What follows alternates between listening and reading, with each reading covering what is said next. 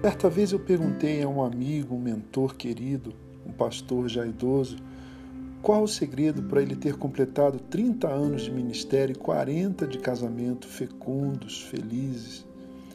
Ele pensou um pouco, olhou nos meus olhos e me disse: Nenhum, não há segredo. Mas há uma coisa que não posso abrir mão, e você também: o quebrantamento. Não há como ter um casamento fecundo, uma família saudável, um ministério ungido com frutos sem um constante quebrantamento de coração. E ele acrescentou: Nós precisamos, Gerson, nos quebrantar todos os dias diante de Cristo, para manter nosso coração limpo, nossa família equilibrada, nosso ministério vivo. É preciso ouvir aquele homem de Deus. Aliás, é preciso, eu preciso e você também precisa ouvir a palavra de Deus na Bíblia, quebrantamento nada mais é do que aquela tristeza que acompanha o arrependimento legítimo pelo pecado.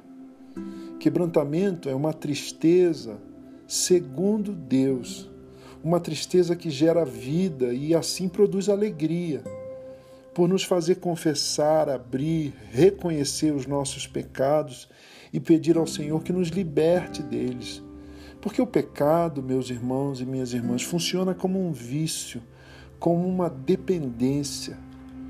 A nossa alma fica dependente do pecado, precisamos da libertação que há no sangue e na obra de Cristo Jesus na cruz.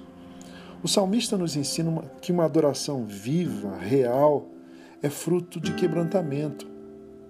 Ele nos diz no Salmo 51, verso 17, algo notável muito abençoador.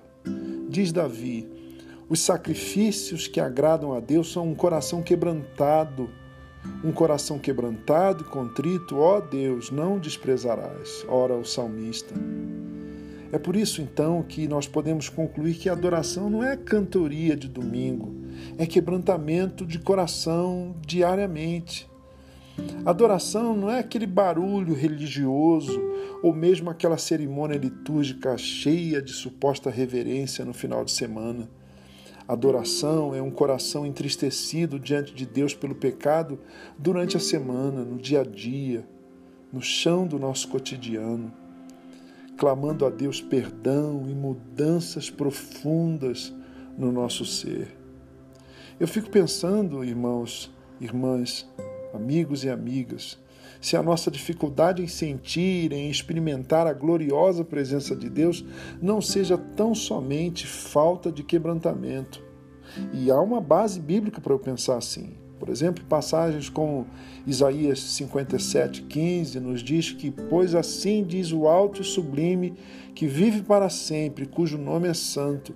Habito num lugar alto e santo, mas habito também com o contrito e humilde de espírito, para dar novo ânimo ao espírito do humilde e novo alento ao coração do contrito. Lindo demais esse texto bíblico, essa fala do Altíssimo.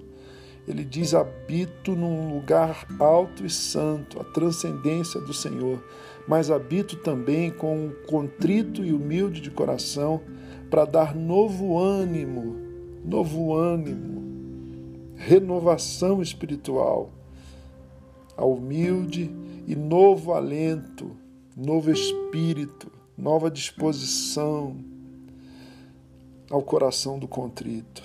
Glória a Deus por essa palavra tão viva, tão bendita.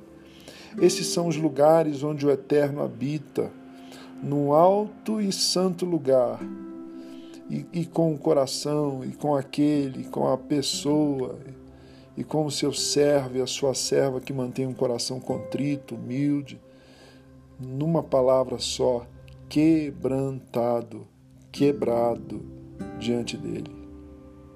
Esses versos tocaram fundo minha alma hoje, marejaram os meus olhos de santa alegria. E eu quero orar com você dizendo: ó oh Deus, e eu espero que você ore comigo, ó oh Deus, dá-me um coração quebrantado, Senhor todos os dias da minha vida. Ó oh, Jesus, que o meu coração, que o meu ministério e que a minha vida sejam marcados, categorizados, inscritos por um profundo, sincero e constante quebrantamento diante do Senhor.